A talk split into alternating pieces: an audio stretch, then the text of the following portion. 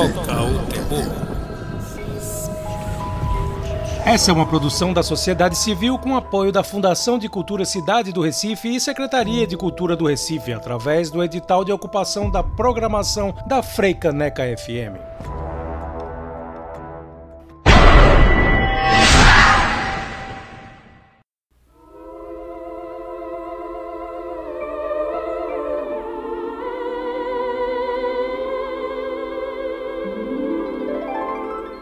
Boa noite, programa Toca o Terror começando aqui na Freicaneca FM, na sua rádio pública, onde toda semana estamos aqui conversando com vocês a respeito de pautas diversas ligadas ao horror, à ficção científica e temas correlacionados.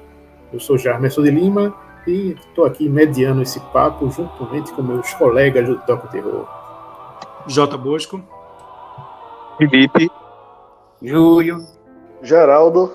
E Oswaldo.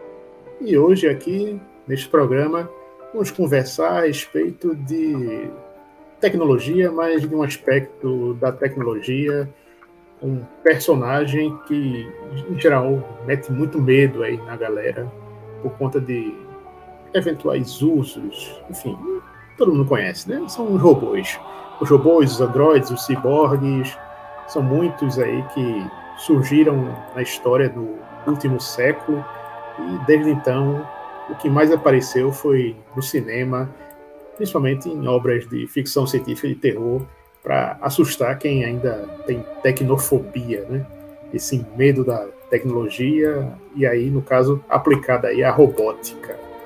Cabe ainda fazer uma pequena observação que só mesmo no finalzinho da década de 40 é que, apesar de já terem existido diversos filmes aí com robôs e androides, sendo o mais famoso aí da, da década do cinema mudo ter sido o robô que aparece em Metrópolis, Fritz, Fritz Lang, a gente tem que saber que foi Isaac Asimov que surgiu aí, trouxe à tona umas três leis da robótica para tentar evitar com que as pessoas ao longo da, do, da história né, começassem a querer inventar robô a sério e, no caso, robôs aí sem limites. Aí inventou três regrinhas básicas para que os robôs não atentassem contra a humanidade. Sendo a primeira regra que o robô não pode ferir nenhum ser humano ou permitir que um ser humano sofra mal.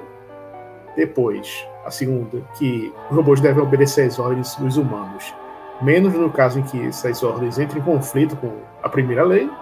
E e que o robô deve proteger sua própria existência, desde que não entre em conflito com as leis anteriores. Mas quem assiste filmes de terror sabe que essas três regrinhas são facilmente burladas por todos eles. Bem, eu acho que a gente pode citar Ampassan, digamos assim, dois robôs assim, tipo dos anos é, é, 50. 40, 50, né? 50. Que assim, tipo, dois títulos assim. Um é um clássico que não é, é um robô, é um robô, mas é um robô alienígena que é o, o do o dia que a Terra parou, né? um robô clássico, inclusive, uhum. aquele robô gigantão lá com o lance do Clato, Nicto, Baraka. Clato, Barada Nicta. É. Isso aí é um Mas clássico, já, né? Já não ia salvar a Terra, você. e, é, e outro que é um dos considerado um dos piores filmes da, da, da história, que é o Robot Monster, né? O Monstro Robô, que também é um alienígena, que na verdade é um filme de baixíssimo orçamento, delicioso, que se passa com um camarada com uma fantasia de gorila e um chapéu de escafandrista na cabeça, como o monstro que está destruindo o planeta Terra. É muito, muito divertido. É, é tosco até dizer basta. É, é assim, tipo, tá, é aquele filme que a gente recomenda como uma uma dica para você se divertir, para quem tá afim de levar o filme no scratch, porque o filme é, é completamente tosco, é muito, muito ruim mesmo. O roteiro é ridículo, as atuações são ridículas. O monstro, o robô monstro, é ridículo, mas eu, eu adoro esse filme. Pois é, é um filme imperdível, assim, por fã de, de trecheira dos anos 50, né? Que é uma década que teve diversas pérolas. E acho que outro robô marcante que, que a gente tem que comentar aqui, né, dos anos 50 também, é o robô Hobby do Planeta Proibido, né? Que é o, o filme de 56. Né? É, é, acho que é um dos, dos primeiros robôs, se não um robô assim do cinema, assim. que você nota uma personalidade, né? É um, é um personagem carismático dentro da, daquele filme, de, de tudo que, que rola ao redor daquele filme. E uma curiosidade também desse filme em particular é que ele é uma adaptação de Shakespeare, né? Uma adaptação de A Tempestade. É aquela galera e, que... esse... liberdade artística mesmo, né? E esse, esse robô aí do Planeta Proibido, ele estampava o pôster, né? Então, assim, ele é bem. Tá, tá aí na, no, no panteão dos, robô, dos robôs famosos do cinema. Apesar que não é um robô desses do mal. Você, se você não conhece o filme, você olha tipo, tá aí, quando é que ele vai perseguir as pessoas? Quando é que ele vai matar alguém? Não vai, ele é, é bonzinho. Ele, ele não só não é do mal, como ele é muito legal, porque tem uma cena que ele faz o uísque pra, pra, pra, pra galera que tá lá no planeta. Ainda. O, o mais legal que esse possível, né? Embriaga o povo. Aí também nessa mesma época, né? E, e pouco depois, né, começou a surgir também os seriados também, muita coisa de ficção científica, Perdido no Espaço também tinha robôs. Antes disso também, dessa década de 50 aí, a quantidade de filme de baixo orçamento e de baixíssimo orçamento, que vale ressaltar com robozinhos mal feitos de papelão e, enfim, tecnologia de baixíssima ponta. A gente tem que, claro, e roupas de gorila, né? Tirar o chapéu. Além desse que é fora de série, né? Mas aí a gente vamos falar um pouquinho de um filme que é bem interessante já com essa coisa de robôs, que era da década de 70, de 73, chamado Westworld. Sim, é o mesmo nome da série que tá lá na HBO, que tá aí na quarta temporada e tudo mais. Só que é um filme que tem uma história muito simples e que se resolve ali mesmo em, seu, em sua hora, hora e meia. E que basicamente é um parque temático da, de uma galera querendo fazer coisas para os ricos saírem um pouco do tédio. Aí colocam lá um parque temático com cenário romano, um cenário medieval e com um cenário do Velho Oeste, onde todo mundo que tá lá e interage são androides, são robôs. E a galera que tá lá, né, os riquinhos que estão pagando, chega lá, a diversão deles é brincar com esses robôs na, na forma, tipo, seja atirando, é, duelando, ou até interagindo de uma forma mais sensual, digamos assim, até porque também tem androides femininas na, na jogada.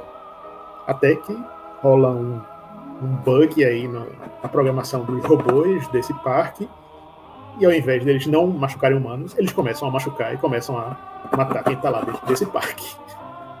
Vocês lembram desse filme também? É um filme que é muito marcante, né, para os anos 70, né, não, não apenas é, por ter essa ambientação, mas também porque é um filme que tem aí a presença do Hugh Bryan, né, que era um, um grande ator aí de, de Hollywood, né, e também Exatamente. muito, muito, muito famoso por, por Sete Anos de Sete Anos de um Destino, né, que... E, nesse filme ele tem uma, uma cena que é marcante, né, é, é a, da capa ao filme, inclusive, é que é o lance de, do rosto dele abrir e assustar o povo, porque ele era um robô, né? Descobrir que ele cara era um robô. Aquela cena ali é tipo, pô, é, um, é marcante demais, né? Inclusive, é, é o, o, avô do Exterminador do Futuro. É, exatamente, basicamente isso. E, e, e, ele tá praticamente com a mesma roupa, né? Desse, desse casco do faroeste do John Sturges. E, e, e o Westworld não é somente o avô do Exterminador do, do, Futuro, como também o avô de Jurassic Park, que foi escrito pelo mesmo autor, né, o Michael Crichton. Exatamente. o que e... me impressiona no filme é que ele tem uma crítica social da época que você vê, tipo, no anos 70 a galera já discutia essas coisas de, de classes sociais, do, da coisa dos riquinhos e tal, e que você vê que, pô, é um filme interessante todinho de ficção científica, suspense, perseguição, que chega, termina redondinho, assim como a maioria dos filmes daquela época, em que terminou a parte principal, terminou, terminou, acabou, sobe os créditos e acabou-se. Não tem mais firula, não tem pós-crédito, não tem continuação, você não precisa fazer nada mais. E é algo que me impressiona, porque a galera pega essa série da HBO agora destrincha de um negócio para sair quatro temporadas de robôs que estão ficando Mas... conscientes ah, mas veja só, o Westworld fecha direitinho tudo mais, tá mais que uma continuação. Bem, bem cabra safada chamada Future World, né? E é bem, é um filme bem, bem medíocre, inclusive. E é a, a proposta é mesmo, é o mesmo parque e tudo mais tal com a pontinha do, do Will Bryan. Eu acho que, se eu, se eu não me engano, eles, eles reaproveitam o material do, do, primeiro filme, inclusive. É bem, bem picaretagem mesmo. E o filme é bem, bem mal assombrado. Mas aí, ou seja, fechou redondinho, mas aí quem esculhambou não foi a série, não. Quem esculhambou foi o próprio, o próprio estúdio mesmo, que lançou uma sequência bem mal assombrada. Pois é, isso já tinha naquela época também, a gente não pode negar, né? Uma curiosidade. Aí... Uma curiosidade é que tem 58 mortes em Westwood, viu? Eita, contagem de corpos. Body é. count grande, Isso. inclusive. E contando com uma cobra. ah, é verdade. E a galera fez uma cobra robô também para deixar no deserto lá. Pra é, chegar e, tipo, ah, até a cobra tá matando gente. Meu Deus, como é que pode? Ah, eu vou, posso, posso aproveitar essa dica aí que você falou em, em respeito de ah, crítica social e tititi, tá, tá, tá. Pronto, um, outro filme dos anos 70 também que é discutido alguns temas sobre essa questão de briga de classes e tudo mais tal e, e questionamento entre sociedades secretas e tudo mais tal vem de um outro grande autor que é o mesmo autor de O Bebê de Rosemary né que é um filme chamado As Esposas de Stepford Stepford Wives no ano de 2000 tiveram um, um, remake, né? Com Nicole Kidman e tudo mais, mas aí puxando para o lado sim. de comédia. Esqueçam esse filme que é muito ruim. O original, Mulheres ele tem um. Mulheres Perfeitas, é, que saiu aqui também? É, é, é, é o título do, do, do, remake. Ah, do remake, e, sim. É, e o. Tem outro título, outro título também, que é Esposas em Conflito, aqui no Brasil. Nossa. é, é Bang Bang. É, é, é, o título em DVD, por, por sinal. Horrível, velho, horrível. Ah, rapaz. Pronto, Stepford, vai, vai voltando, né? É do, do, do bebê de Rosemary, que é o. Ira Living. Isso, Ira Levin ou Ira Living. É. E aí, como é que chama? Ele, ele tem um, uma cisma com um lance de tipo de. da galera tipo rica, que gosta de fazer uns umas maldades por debaixo dos panos e tudo mais, tal, que inclusive é uma das coisas que eu acho que, que foi revisitado e pouca, eu vi pouca gente comentar é em Corra, o filme do, mais recente e tudo mais, tal, que é justamente aquele lance de uma sociedade de gente rica, branca, é, idosa, que mexe os seus pauzinhos como fosse uma maçonaria da vida, né? E, e mas eu acho muito parecida essa trama que ele gosta de fazer, tanto no Bebê de Rosemary também tem aquela sociedade secreta de satanistas, e esse aí tem justamente um lance de que o que acontece é que os maridos estão trocando suas esposas por robôs. É aí o que acontece? Aquelas donas de casa tradicionais que viviam para cuidar da casa e dos seus filhos, daqui a pouco elas estão começando a mostrar um certo comportamento automatizado, e é justamente isso que um casal que recém mudado para essa esse condomínio, sei lá, aquela cidadezinha fechada, basicamente, e aí eles ficam meio, meio com o pé atrás, e achando que, tipo, pô, fulaninha tá, anda meio esquisita, né? Ela era tão alegre, tão saltitante, e hoje em dia ela tá tão caladona e tudo mais, tal. Ela, pois é, muito estranho, né? Pois é, ela tá estranha porque ela foi trocada por um robô, né? e aí, ou e seja. Isso naquele, naquele perfil de sociedade bem tipicamente anos 50, assim, né? O sonho americano, é. né? O sonho é americano sendo é realizado através das máquinas. É, é um invasor de corpos de, outro, de outra maneira. Exatamente. É a, me, é a mesma premissa, né? A mesma premissa trocar o, o, Só que no caso dos invasores de corpos é o casal inteiro que eles trocam, né? E esse aí não, ainda tem um lance machista por trás, que é trocar as esposas. Tanto que o filme é. é, é, é, é Stepford Wives, não, não tem marido trocado, quem troca são as mulheres. É, é, é, muito sinistro, assim, tipo, mas é um filme legal. Ele é, é tem uma carona assim de tipo filme para TV dos anos 70, mas eu sou muito favorável, inclusive. Tem, o pessoal às vezes fala, não, parece filme, filme, filme para TV é ruim. Não, filme para TV tem muita coisa boa, principalmente nos anos 70. 70 e começo dos anos 80 tem muitas pérolas que às vezes a gente acha no YouTube aí facinho e tudo mais e tal. Filmes feitos para TV americana e que são filmes bem bacanas. Então aí fica sempre a dica. Não, não adianta. Não tem por que ter preconceito com ah, filme feito para TV. Tem filme feito para TV ruim pra cacete, tem, claro. Mas nessa época, aí, nos anos 70 e 80, eu garanto a você que vocês vão achar um bocado de filme legal. Mas daqui a pouco a gente retoma a conversa, porque estamos chegando ao primeiro intervalo do programa Toca o Terror por hoje.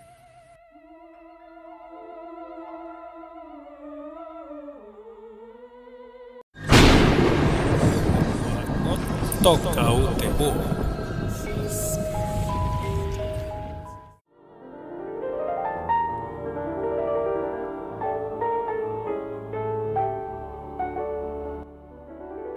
Já voltamos com o programa Toca o Terror na Rádio Fricaneca FM. E aí também nessa, nessa coisa dos anos 70, nessa, nessa época, só para fechar a década, né? Tem um outro filme que eu vi também recentemente, tem uma dica também no site do o Terror, para vocês verem, que é um filme que se chama Geração Proteus, cujo título original é Demon Seed, que fez a maior polêmica na época, até porque bom, a gente vê que certas coisas não mudam tanto em relação à polêmica, conservadores, é, pessoas que assistem filmes horrorizadas, simplesmente porque tem um projeto de é, inteligência artificial naqueles tipos de megacomputador que cabe num apartamento que É uma ganha vida. Alexa do assim, mal, pô. É uma Alexa do mal. e que, além de tudo, além de querer se expandir junto para a rede de, de internet da época, que tinha até outro nome, era aquelas redes, redes de tecnologia militar para acessar é, tecnologia de planos mirabolantes para dominar o mundo. Além de tudo, ele quis criar um filho. Ele quis fazer inseminação artificial, literalmente, com uma mulher, que no caso vem a ser a esposa do cientista que criou o, o Proteus, que é o, o nome desse supercomputador aí. Essa inteligência artificial, no caso, né? Não é nem só É, o computador, é a inteligência mesmo em si. É, por isso que, que ele, ele, vai, em ele vai crescendo. ele se vai acha. ele, é, exatamente, ele começa a achar que ele é ciente, né? Então é onde entra justamente o problema todo. Porque ele, ele vive lá nessa casa desse cientista, onde ele equipou tudo, assim como Alex, do tipo da cafeteira a- até a porta, tudo ele que controla. E aí, quando ele começa a se rebelar, então ele começa a esquentar a temperatura da casa, ele começa a fazer com que as coisas se mexam aí para ameaçar as pessoas. Ele ganha também daqueles tipo de braço artificial, aqueles tipo protótipo de robô com rodinhas também para sair andando pela casa e mexendo com câmeras. Enfim, é, faz tudo que Alexa faria com aquela mentalidade de robô e inteligência artificial tipo HAL 9000. Então, o Proteus, né? Engraçado que sempre quando tem um vilão, sempre é um nome associado aí a alguma coisa da mitologia grega, né? Então, Proteus aí, no caso, é o que está querendo criar essa nova raça de é, humanos misturados com computadores, até chegar no final, que é, é, é aquela coisa do tipo, você acha que tipo, a galera vai passar, vai fazer isso, vai botar uma cena que mostra o nascimento de um bebê robô, e aí é o final do filme que eu não vou dizer o que acontece, só para que vocês fiquem na curiosidade, porque é um filme que está aí em algumas plataformas de streaming gratuito, para quem quiser ver. É, é um baita filme, cara. É assim, tipo, eu me lembro que eu achei esse filme, eu acho que num domingão, uma- domingo maior, um corujão da vida, saca?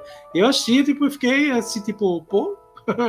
Na época que eu vi, eu era adolescente e fiquei de cara, assim, tipo, meu irmão, pensando justamente nesse negócio, tipo, tipo é, é, é, justamente aquele negócio, é você contradizer o que a gente tá vivendo hoje em dia e que nos anos 60 e 70 era um sonho de consumo, né? Porque a gente via aquele negócio dos Jetsons, né?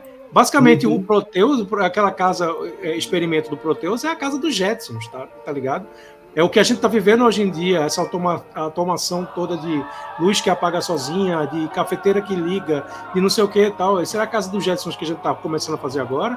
Nesse filme, ele tá é, executando isso e ele mostra que isso não necessariamente é uma coisa boa. Inclusive, isso serve de lição pra gente hoje em dia, saca? Porque ainda mais com esse, tudo esse, esse lance que a gente começa a descobrir cada dia mais, que a galera tá usando nossos dados para fazer N coisas com, com, com nossas informações, né? Então, ou seja, é, não tem LGPD que, que dê jeito no, no Proteus da vida. E, e eu acho que a gente está se caminhando para isso. Então, é, é, é, se a gente não conseguir realmente criar cada vez mais formas de, de monitorar isso aí, como a gente está vendo e tentando fazer, a gente no futuro pode se dar muito, muito mal, porque eu não digo o problema, no final das contas, não seriam nem as máquinas em si, mas quem está por trás das máquinas, sabe? Que são as pessoas que, que, que criam e que botam essas máquinas no mercado, que elas estão captando os nossos dados o tempo inteiro. Então, ou seja, é, é tão, tanta informação está indo para onde, tá ligado? E aí, ou seja, esse filme ele abre esse. Ele dá esse estalo aí e já dava lá atrás, tá ligado? Então, ou seja, esse filme realmente me marcou muito quando eu assisti. E olha que eu nem ligava em, em informática, essas coisas todas, eu era ligado na época. Mas hoje em dia eu acho que se brincar esse filme ainda é mais necessário do que na época que foi feito. É, inclusive, só um adendo aqui, tem um documentário que está na HBO Max chamado A Verdade sobre Robôs Assassinos. Mas, na verdade, esse título é bem caça-clique, porque ele não é sensacionalista assim, não. Mas ele, ele vem bem mais nessa preocupação que Bosco falou sobre é, os perigos da automação, para onde a gente está tá indo com essa coisa de reconhecimento facial, drone, é, tudo isso que está rolando. Reconhecimento facial, inclusive, é, é, um, é uma, uma arma. Inclusive, assim, tipo, já vários estudos mostram que, que reconhecimento facial é, é uma literalmente uma arma racista racista.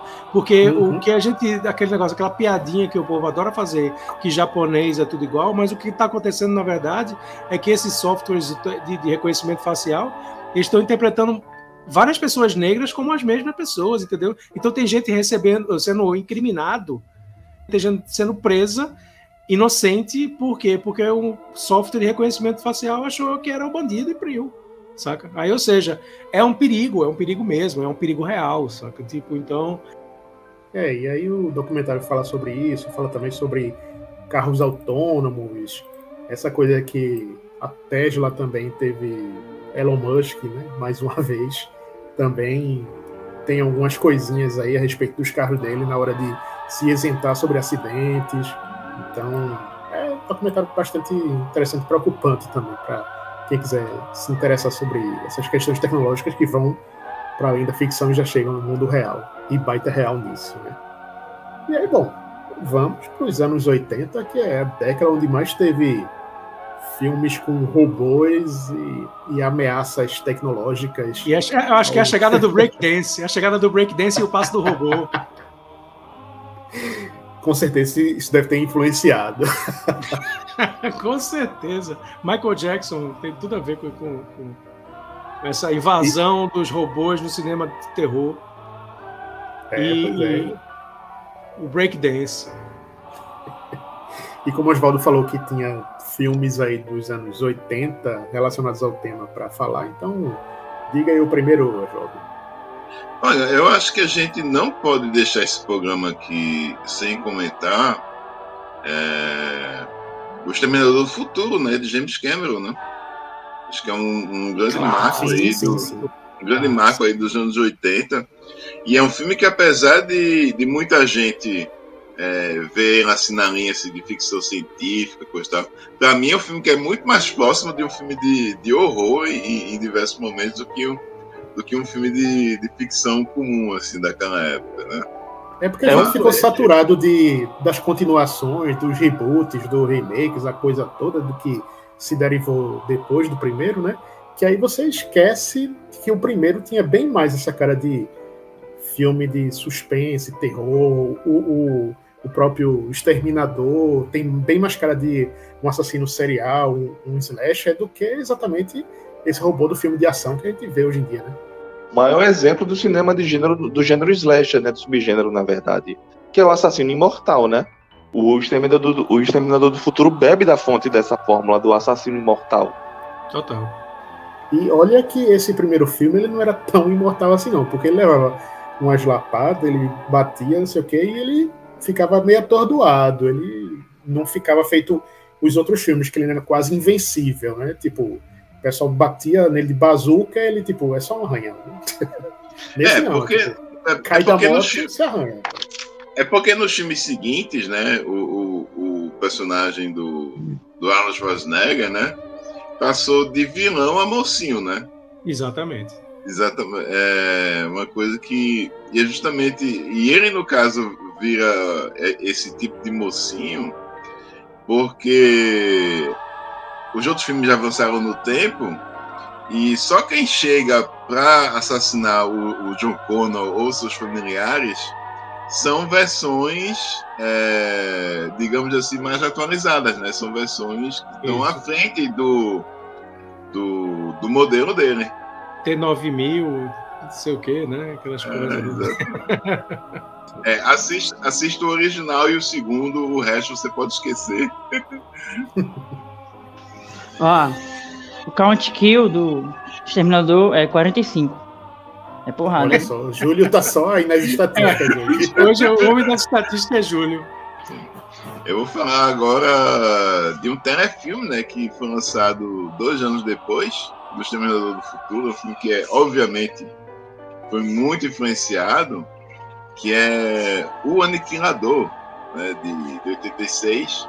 É um filme que passou muito aí no cinema em casa, né? Nos gloriosos tempos do cinema em casa, né? Do, do SBT. Fala sobre um cara que é um, um jornalista né, que que ele tem duas colegas, né? Inclusive uma delas é, é, uma delas é sua namorada. E elas vão fazer uma viagem de avião, né? E, e elas voltam é, um tanto esquisitas, né? Uma volta estranhas. Inclusive, é, ele acaba suspeitando que essa, essa namorada dele, né? Foi transformada em alguma coisa. E nisso ele descobre realmente que, que ela foi substituída por um ciborgue, né? E, e, ele acaba sendo perseguido né, constantemente por, nessa busca dele pela verdade por, por diversos outros né, ciborgues também. Né? né? É um filme que é muito movimentado, é um filme que é bem cheio de ação. É, é um filme que, na minha opinião, ele segue bem divertido. E, e ele né, ganhou de ser um, um piloto de televisão que não foi para frente, né? Ia ser piloto de uma ah. série de TV que. não... Então, a, as perguntas que ficam no ar, assim, de onde é que acho vieram esses androides? É, qual é a motivação deles?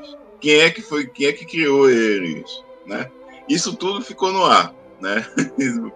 Você, se você assistir esse filme, você não vai ter nenhuma dessas respostas. É um filme que tem um elenco interessante, tem a Lisa Blount, tem a Catherine Mary Stewart também, que também fez A Noite do Cometa, né? Essa atriz que faz a namorada do cara. Tem, e tem também algumas participações do Elboy, que fez o Exterminador do Futuro, e também o grande Geoffrey Lewis. Fica aí a dica de uma sessão nostálgica nos 80, O Aniquilador. Então, galera, o papo tá bom, mas daqui a pouco a gente retoma essa conversa, porque estamos chegando na hora de mais um intervalo.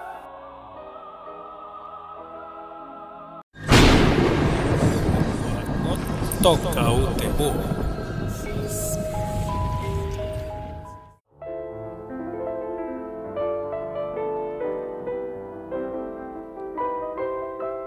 Já voltamos do intervalo com mais um bloco do programa Toca o Terror aqui na Freicanec FM. A gente falou de clássicos anteriormente e agora a gente prossegue com um clássico, mas é um clássico dos anos 80. Não é isso, Geraldo? Um filme que, bom, é meio é, amado e odiado por muitos, causa controvérsias. É, pois é, né? a, a obra de Wes Craven é, tem, tem dessas, tem filmes que são amados e filmes que são detestados. O fato é que aqui no Brasil, pelo menos, A Maldição de Samantha, filme de 1986, uh, ah, é título original Deadly Friend, é um clássico das locadoras, né? Quem viveu aí a época do do VHS. Quem não viveu pode ver esse filme na HBO Max. Tá lá no catálogo. E, e rapidinho, eu... é o clássico também do cinema em casa, que eu assisti no cinema em casa esse filme. Verdade. Eu vi na TV também em algum momento da, da, da minha infância. Mas assim, o, o, o, lance é que esse filme ele tem um, um clássico título que engana, né? Porque pelo título e pela pelo menos a capa do, da fita que eu lembro, dava a entender que era uma coisa de fantasma ou de sobrenatural, mas na verdade é uma ficção científica bem podreira, assim, meio um, um Frankenstein moderno. E qual é a história? É um, um jovem nerd, meio gênio da ciência, assim, meio não, totalmente gênio da ciência, que se muda para uma cidade do interior. Ele ele está se preparando para entrar na universidade para estudar justamente robótica ou algo equivalente assim. Ele se apaixona por uma menina ali da, da vizinhança e pouco tempo depois, essa menina morre num acidente do, do, vítima de, na verdade, vítima de violência doméstica. E aí ele fica arrasado e ele tenta trazer a menina de volta à vida, é, usando lá o conhecimento tecnológico que ele tem e tal. E aí, é, só que a menina volta meio cemitério maldito, né? Ela não volta muito, muito bem do juízo.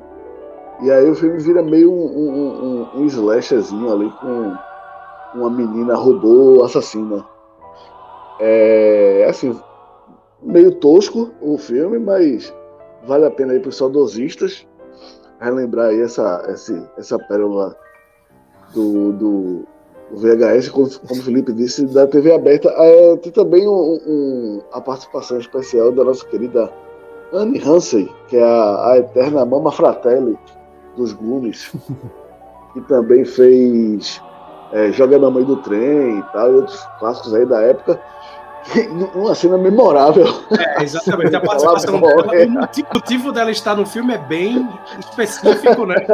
E com certeza um marco na história. É, é uma cena, é uma cena que tem vários GIFs pela internet, inclusive. Exatamente, é a cena do filme. Então é, assista não, aí. Eu acho que a única coisa que, que eu gosto realmente do filme é essa cena aí, porque é, é completamente absurda. Felipe, é, você gosta desse filme? Desafia as leis da física, inclusive, né? Agora, uma, uma, curiosidade. Algo, assim, tipo, quando eu me lembro que eu, quando eu assisti esse filme, eu fiquei achando assim, tipo, eu olhei, aí eu fiquei, tipo, meu irmão, não me tira da cabeça que o robô, que é o bebê, né, o nome do robô. O robô que, que depois, é, as partes dele vai pra Samantha. É, Isso, o robô. O robô é o mesmo de Short Circuit, cara. Só que eles botaram uma roupinha por cima dele. Vocês repararam isso? As pálpebrazinhas. Mas... As pálpebras, eles têm, ele tem as pálpebrazinhas que piscam igual o de short circuit. E aí, tipo, o que, que eles colocaram? Colocaram uma carapaça amarela em cima dele e um, um, um negócio que parece uma caixa de correio no peito, tá ligado? Mas, né, velho, assim, tipo, ó, é, depois comparem as fotos, veja se não é o mesmo robô. Até porque, né, a produção de robótica naquele período lá não devia ser tão grande assim a ponto da galera chegar e descartar e fazer um outro robô, né? Tipo, aproveita aquele ali. Ninguém ia fazer um robô novo para o Wes Craven, não. Não, e já que a gente falou do Exterminador do Futuro ainda agora, não tem como não lembrar também de Hardware, o Destruidor do Futuro. É, eu, Os subtítulos só aproveitando, só mamando na, na, no sucesso dos outros filmes. Claro que é sério. Você acha que a galera não iria fazer uma coisa dessa? No caso, esse filme ainda se passa, tipo, cinco anos depois do, do Exterminador. A galera ainda demorou para lançar. E quando lançou no mercado brasileiro, viu que ainda podia pegar essa rebarba. E tipo, opa, já que tem Android, já que tem robô assassino, bora botar isso daí junto para chamar atenção, que aí a galera vai, vai assistir também, né? Dá pra pegar uns desavisados. Mas o filme é interessante, né, Júlio? É, é um filme massa. Se passa num futuro pós-apocalipse lá, que deve ser pós alguma guerra atômica. Tudo é vermelho, céu vermelho, só tem poeira. É bem fodida assim a cidade, bem lascada. É, é em hum. Duna isso aí. É, é, é um negócio meio Mad Max também, também é tudo meio desértico. O, o visual da galera. Agora sim, velho, eu assisti, reassisti pra ver qual, o, programa. E é bonito, viu? É um filme muito bem filmado, ele é muito bonito. Todo o design de produção dele. Tudo. A história é o seguinte, galera. Um, um, um andarilho acha uma cabeça de um, de um robô num entulho. Leva para vender na sua casa, o cara compra para dar para namorada. A namorada ela faz umas esculturas lá. Ela começa a fazer a escultura, só que ela mal sabe que esse robô é um é uma máquina meio governamental, não Era sei, um assim, não é muito. Um protótipo é, uma arma do exército. Para matar humanos, para eliminar tudo que tem vida. Os caras criam uma, uma arma para se matar. Porque... e essa máquina na casa dela, enquanto ela enfeita e pinta, ela começa a se reconstituir lá. Ela, ela tem uma inteligência artificial lá. E é isso. E, e a bagaceira rola dentro do apartamento dessa mulher, com o namorado, os amigos, vi, o vizinho tarado. Meu irmão, tem um vizinho tarado, velho. É. Enfim, tem umas paradas nos 80 muito datadas, assim. e, e é isso, gente. Assim, agora assim, é filmaço, velho. É filmaço, achei muito bom.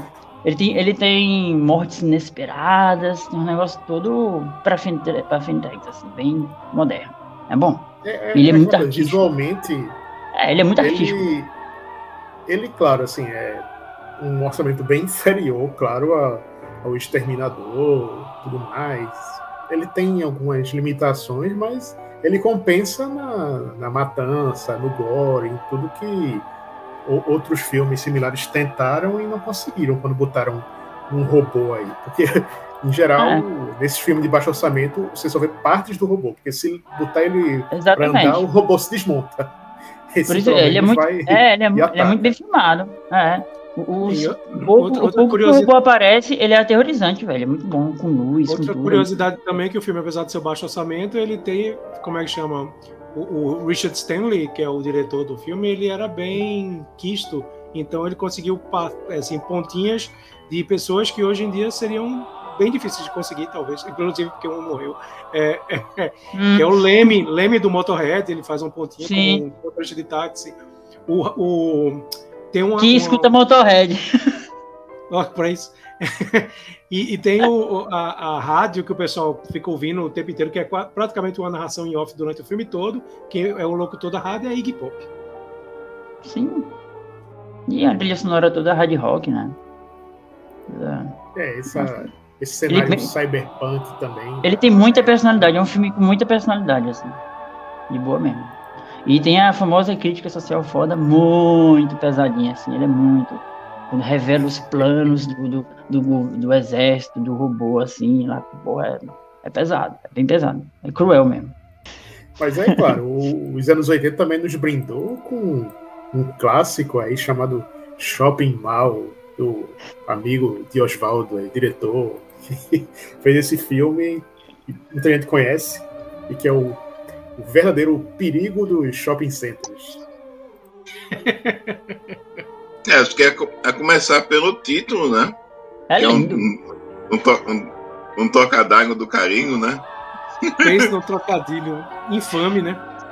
Que é shopping, no caso, com, com CH. Não é SH de, de, shop, né? De, de decepar, e... né? É um filme é que, que fala. É, é um... em, inglês, em, inglês, o pessoal chama o, o, que a gente chama de shopping center. Ninguém nos Estados Unidos chama center, é sempre shopping uhum. mall. Ou mall, ou simplesmente mall, nem coloca o shopping. O pessoal chama mall. E aí, tipo, uhum. o nome desse filme é Shopping Mall, mas o shopping não é de shopping de compras, é shopping de CH, de, de, de picotar. Então, ou seja, seria o, o shopping center do. do de, decepar. De decepar, alguma coisa do tipo. O, o, shop, o, shop da, o, shop, o shop das mutilações. Pronto, por aí.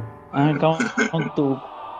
É um, é um lugar que onde não tem promoção, mas tem mutilação. É isso aí. nós não cortamos nossos preços, nós cortamos é. você. e é um, um robozinho, um, né? Lá do... E é um slash, e é um slash de robôs, né? né? Tem um, um, no começo do filme, né, tem a apresentação desse, desse robô, né, que ficaria de, de vigilante, né, nesse a segurança tipo de... do shopping, né? A segurança a do segurança shopping seria esses shopping, robôs aí. Uhum. É uma versão miniatura daquele robozão que é o inimigo do Robocop, né? É de 209, é de 209. um é, bichinho daquele esse... para passear pelo shopping.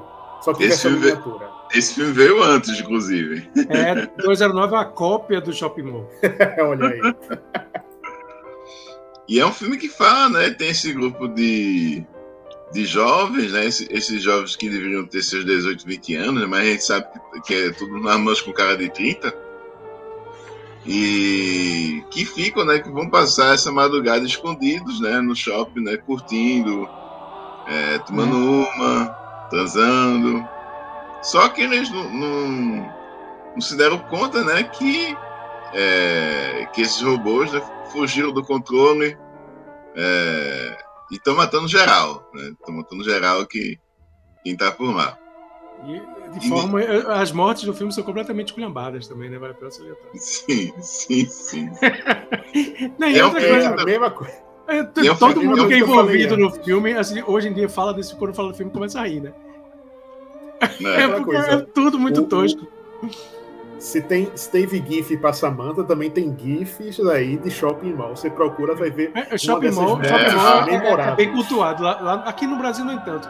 Mas nos Estados Unidos, esse filme é super cultuado. A galera se diverte. A galera se junta pra tomar cerveja e achar esse filme É, a, a, cabeça explodindo do laser, né? É, é, acho que é a morte mais famosa do filme. Laser, velho. Diga aí que coisa absurda, bicho. O cara botar uns robôs e solta laser pra cuidar de um shopping center, velho. Que coisa.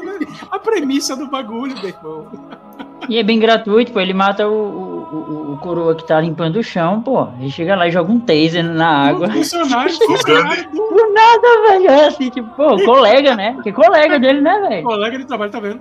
Que classe é, da puta. Mas, é, mas é um velho chato. De... É um, é um velho chato interpretado pelo Dick Miller, né? Mas é trabalhador.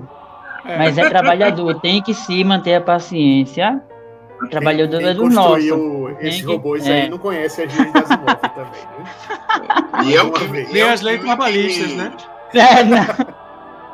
E é um filme que tem diversas pontas, né? Inclusive algumas não creditadas, né? É, tem o Dick Miller nessa cena. Logo no começo do filme tem o Paul Bartel e a Mary Woronov tem o próprio Angus Screen, né, o homem alto da série Fantasma, ele também é interpretado nessa cena do começo.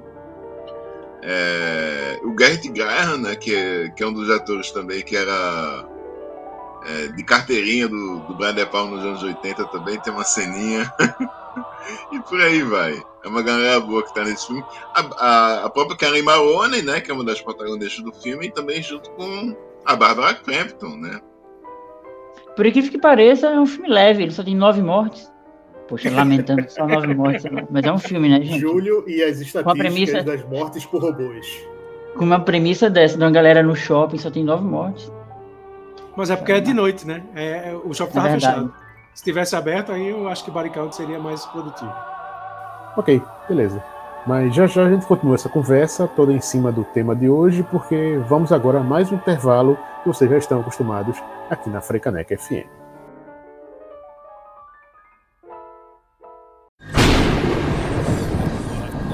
Toca o terror.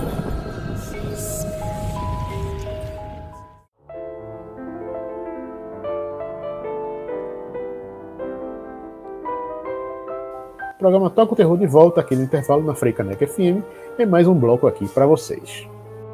Agora, mudando um pouquinho de, de robô, robô para robô ciborgue ou humano ou, ou coisa que o valha, a gente tem que mencionar também um filme japonês estranhíssimo do final dos anos 80 que é chamado de Tetsu, o Homem de Ferro. Mas não é o da Marvel. Esse é o real, oficial, bizarro, estranhíssimo, nessa cultura cyberpunk muito em voga também nos anos 80, e que é, como eu falei antes, é um filme bem estranho. E aí me remete também a outra coisa que eu vi, que eu aprendi quando vi o documentário da HBO que eu falei mais cedo, é que pelo fato dos japoneses serem adeptos do shintoísmo e acharem que tudo tem alma, então eles acham mais tranquilo, mais de boa ter robôs e androides incorporados na sociedade. Até porque né, eles podem ter alma também. Diferente de Tetsu, que foi levado a virar homem-robô ou algo que o valha por outros motivos. Na, na, verdade, até tem a ver com isso. Se, se, se é, pegando o plot, né? Porque, assim, tipo, é, é, Tetsu é, é, um filme que ele tem uma história. Difícil é você conseguir decifrar. Porque é um filme bem louco, bem louco mesmo. A história, inclusive, bate aí com o que o Jamison acabou de falar, porque ela conta a história do seguinte: é um, um, um cara que é descrito como o fetichista do metal. É esse o nome do personagem, Metal Fetichista. O fetichista do metal. Que é interpretado pelo próprio diretor. O diretor chama Shinya Tsukamoto. E ele é o seguinte, era um camarada que vivia num ferro velho, um lugar cheio de, de, peças de carro, de metais tudo mais. Tal. E ele gostava de ficar introduzindo peças de metal no seu corpo. No fêmur, ele abre a, a, a perna e insere essa barra de, de, ferro, que aí ele coloca lá, daqui a pouco ele embrulha lá, e aí, tipo, como se fosse passando alguns dias depois, aí ele abre e vê que o negócio está apostemado, está cheio de tapuru, e ele se desespera e sai correndo pelo meio da rua, e aí ele é atropelado por um carro, desculpa, ele é atropelado por um carro. Aí é, é que vem a, o, o, o, a reviravolta, porque é justamente o que? O cara que atropelou ele no carro, que aí o espírito do metal, o fetichista, o fetichista de metal, começa a entrar no corpo desse camarada e começa a transformar ele paulativamente, paulatinamente em um, uma máquina, em um homem robô, um homem de ferro. E aí, tipo, é um, um, aquele negócio, ao mesmo tempo que esse camarada ele tem uns, uns sonhos meio sinistros, com, um, onde ele tá transando com a namorada e tá vendo algumas coisas de ferro no meio e tal, e aí ele começa a ver que na realidade está acontecendo também. E aí o filme é, assim, tipo, completamente. Ele, ele mescla é, é, edição de stop motion com movimentos bem malucos de câmera para cima e para baixo. É, é, é, a edição é ultra frenética em alguns momentos, parece um videoclipe. A música e todo, e, e, todo em preto e branco, no, filme coisa bem, foi todo, todo bem contrastante, assim. Em 16 milímetros e todo filmado em preto e branco. E vale a pena salientar que o, o, o o diretor, Tem uma fotografia né? meio suja também, assim, para É granulado, né? Porque é 16 milímetros, né? 16, e aí, tipo. É, é mas é também é aquilo, que... assim, pra gente que tá falando assim, ficar olhando essa coisa do, da fetichização do, é, de partes corporais com, metal e tudo não, mais. Não assim, tem como você não lembrar de Cronenberg, por exemplo. Sim, sabe? pois é. Cronenberg... Só que aí, nesse caso, dá muito mais asco, muito mais nojo, assim, do, do que está acontecendo. Pelo fato, fato de que tudo que vai sendo incorporado ao corpo do cara é feito de uma maneira que lhe dá cada vez mais agonia, né? Você vai vendo, tipo, nossa, o que, é que é isso? Tal? Toda vez que ele, ele dá uma topada em alguma coisa, aí sai um pedaço de metal dele, tá ligado? Aí, tipo, uma topada, ou se ele tá brigando, aí leva um murro, aí o, o rasgão no rosto vira uma, uma, uma coisa de, de, Tudo assim, tipo, aí uhum ferro tá começando a, a, brotar dele, no caso, assim, e, tipo, é, é, é, como muita gente fala, assim, tipo, o, não tem como fugir de, dos filmes de Cronenberg, que é o, o, lance do body horror, que a gente já falou em outro programa aqui, é, remete também o filme é, é, Titane, da Julia de Corneau, que é, que é de Corneau, que é um lance também de mexer com carro e metal e uma pessoa também que começa a se trans, transformar. Tem muito disso também em filmes. Ou seja, é um filme que inspirou muitos outros, entendeu? Então, Cronenberg com certeza bebeu nessa fonte. O, o, o Darren Aronofsky bebeu também naquele. Eh, não na temática, mas sim no jeito de editar o filme, o jeito frenético. Pia é preto e branco também, feito esse, tá ligado? Uhum. A, a, e, e, a edição frenética, aquele negócio assim, tipo, que uma hora tá no, no olho, tá, tá, tá, tá, tá, tá, tá, tá, tá, e, e assim, tipo, o filme é, é, é, uma experiência sensorial, no caso. Não, não, é, não pode ser assim, tipo, dizer assim, ah, vou, é aquele filme que você, ah, pô, vamos lá assistir todo mundo, que é uma boa. Não, é um filme que você tem que pegar e dizer, tipo, pô, vou ver, entrar nessa, nessa onda aí, porque é um filme difícil, é um filme fácil. Mas é, é, uma obra-prima, eu acho que é um dos grandes filmes uhum. do século, se brincar, é Tetsu. Teve uma continuação que o próprio diretor fez, colorida, já que não é, só que não é tão boa, mas é um bom filme também mas assim, tipo, não chega nem perto do, da originalidade e da, do, do, da quebra de paradigmas e de lançamento de tendência, né? O, o Cyberpunk uhum. basicamente nasceu aí, é, é, é daí vários outros filmes vieram para frente, uma, uma, estética toda nova começou a ser desenvolvida, principalmente no Japão, a partir desse, desse lance aí do, do da coisa. Tem uma relação com o mangá também, né? É impossível também desvincular o mangá. O mangá, para quem não sabe, é o o desenho e o quadrinho o japonês, né? Que mexe muito com esse. Eles têm muito esse lance de, tipo, mesclar, seja animais ou metal com pessoas. Aí, essa estética maluca aí toda nasceu aí nessa época e, e Tetsu é um grande representante, precursor, inclusive, do, do estilo. Mas olha, vamos falar um pouco de alguns filmes recentes também que tem robôs, inclusive um que é bastante polêmico, divide opiniões, que é a penúltima versão, a penúltima encarnação de Chuck, boneco assassino. Até porque teve a série recente, né? Mas antes da série teve um remake barra reboot que foi lançado em 2019, onde Chuck aparece como sendo não um boneco possuído, como era na, na década de 80, aquela história toda que a gente conhece, mas que ele é um, um, um boneco, um mascote com inteligência artificial que vai aprendendo as coisas e desaprendendo também. Novamente aí a inteligência artificial provocando problemas. Né, Júlio? Gosta do filme ou é, você está no time dos que não gostaram? É, é, um, é, um, é um filme de ação direta, né? É luta de classes ali, pô. Um funcionário. Total. Um funcionário com toda razão, como sempre, né? Fica muito estressado com a empresa, e porque a empresa tem dar motivos, claro, como sempre, né? e ele dá uma, ele dá, ele dá uma alteradinha lá no. Na, na, na China, do... detalhe, né? Se não me engano, é na China, né? É, a coisa de montagem lá, né? É, numa, é, é, é mesmo, né? É pra lá. Não sei se é lá na China, não lembro. Mas é asiático. Aí o cara dá aquela. Sei lá. É, é, é, esse distrai. Quem tá programando o chip do, do bonequinho para se vingar da empresa e, e, as consequências, né? É o que se segue no filme a, a, a bagaceira. Mas o, o, que é interessante na, na, história é que até o, o Chuck ele começar realmente a, a matança e fazer as coisas, tem todo um, um, um, pequenos, pequenos motivos assim que vocês vão entender por que, que ele vai ficando descontrolado da parada. Né? E até porque é, logicamente, né, as pessoas, em sua sã consciência, tentaria desligar o boneco, tirar da tomada, desativar a bateria e tal, mas sempre tem explicações pelo quais é tipo, oh, ele, ele não para assim não. E fora que é um boneco feio pra porra, viu? O que mais feio que tem. esse, esse, esse, realmente, esse realmente foi bateu o recorde da feiura mesmo. Ó, ninguém me tira da cabeça que o, o Chuck esse aí é inspirado no Donald Trump. Eu acho ele super parecido, velho. Eu acho que o ele é visual mesmo... dele. Cabelo meio laranja, tem... assim, né? Ele tem umas mortes criativas, assim. Tem, tem umas mortes criativas. E, e, o, o, o, final da loja de brinquedo é bem legal, aquela sequência.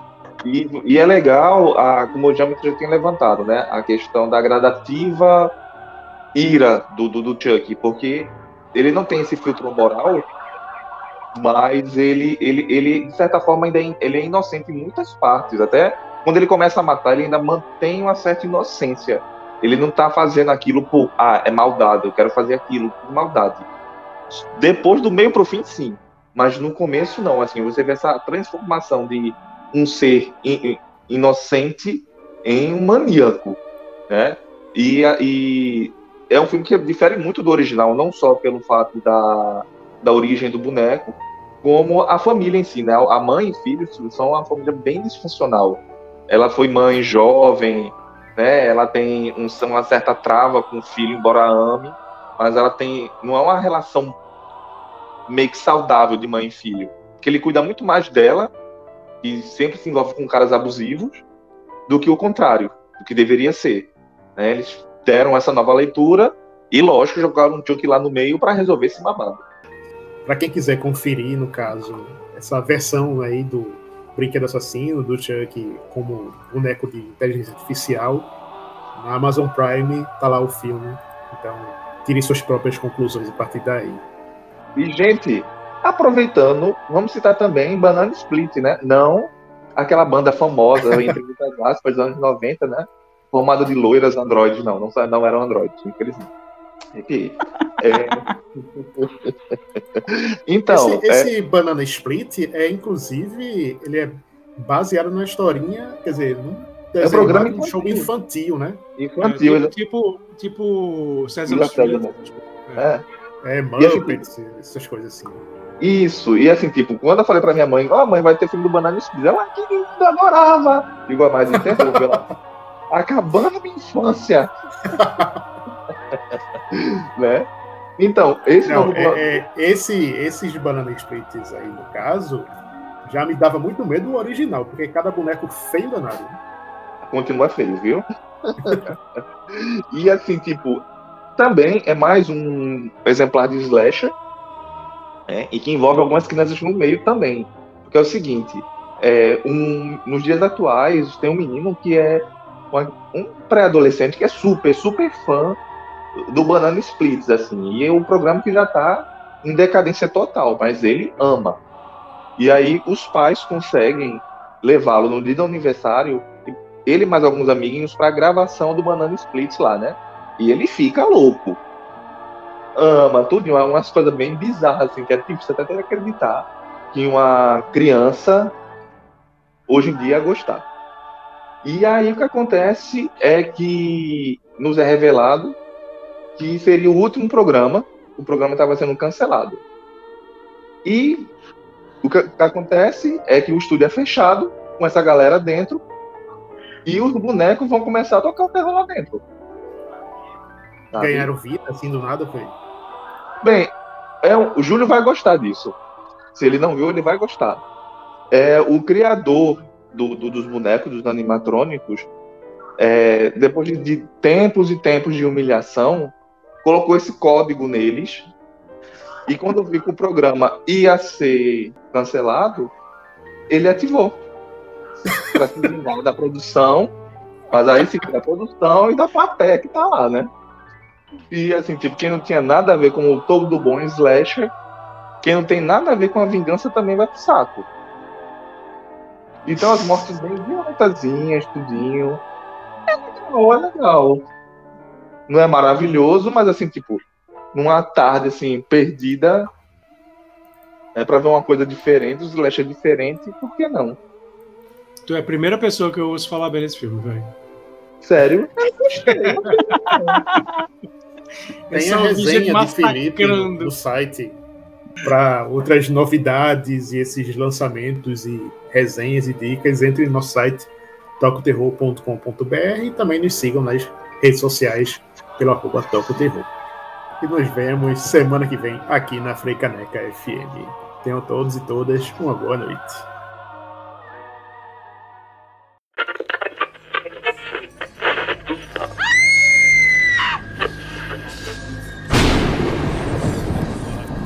Toca